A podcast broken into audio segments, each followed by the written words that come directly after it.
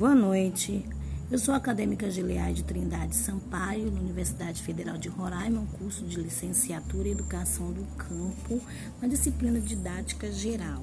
Vou apresentar meu plano de aula sobre indicadores de ácido base.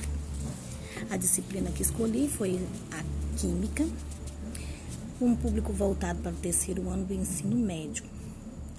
Meu plano de aula tem a duração de 45 minutos. Tema central, indicadores de ácido básico e pH. Contexto. Alguns materiais possuem determinadas propriedades, por exemplo, podem ser ácido, básicos ou neutro.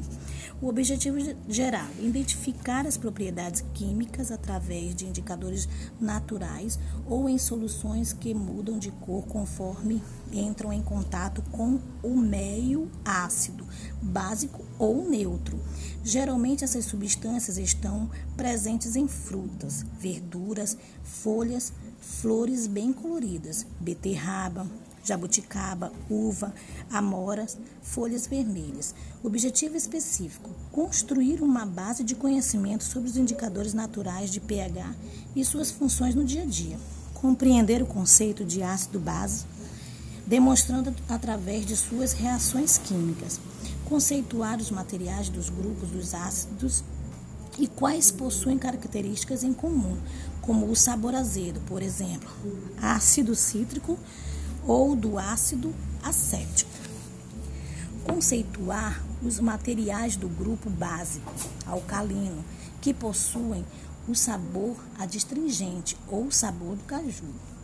Identificar as funções químicas, principalmente ácidos hidróxidos. Contextuar as funções inorgânicas com eventos e substância do dia a dia. Recursos: quadro branco, pincel, materiais para o procedimento experimentais. Metodologia, procedimentos.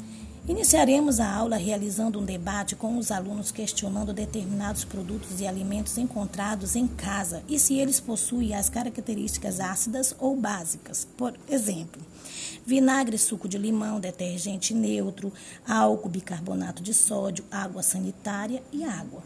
Em seguida, expondo os conteúdos básicos sobre a teoria de ácido-base, mostrar a escala de pH medida de ácidos e bases. Representar como indicador do pH foi feita a partir do suco de repolho roxo e como ele funciona. Serão utilizados 12 doses de copos vidros com, comuns do tipo extrato de tomate, numerados de 1 a 12, onde cada copo será colocado junto à sua respectiva substância, que será testada naquele mesmo copo. Serão sete do, diferentes substâncias testadas, sendo elas vinagre, suco de limão, detergente neutro, álcool, bicarbonato de sódio, água sanitária e água.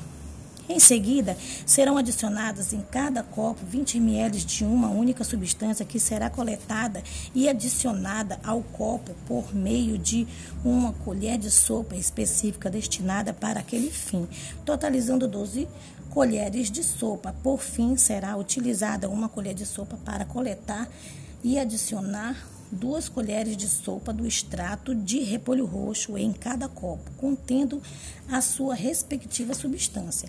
Ao determinar o experimento, será observado se houve ou não mudança de coloração das substâncias contidas dentro de cada copo. E caso tenha havido, serão feitas as seguintes perguntas: Qual o motivo da mudança na coloração das substâncias presente em cada copo? Por que há semelhança e diferenças nas novas coloração obtidas.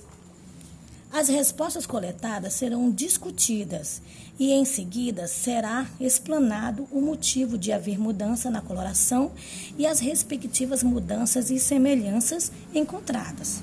O procedimento avaliativo será a participação dos alunos no experimento. E assim vai ser o meu plano de aula. Boa noite.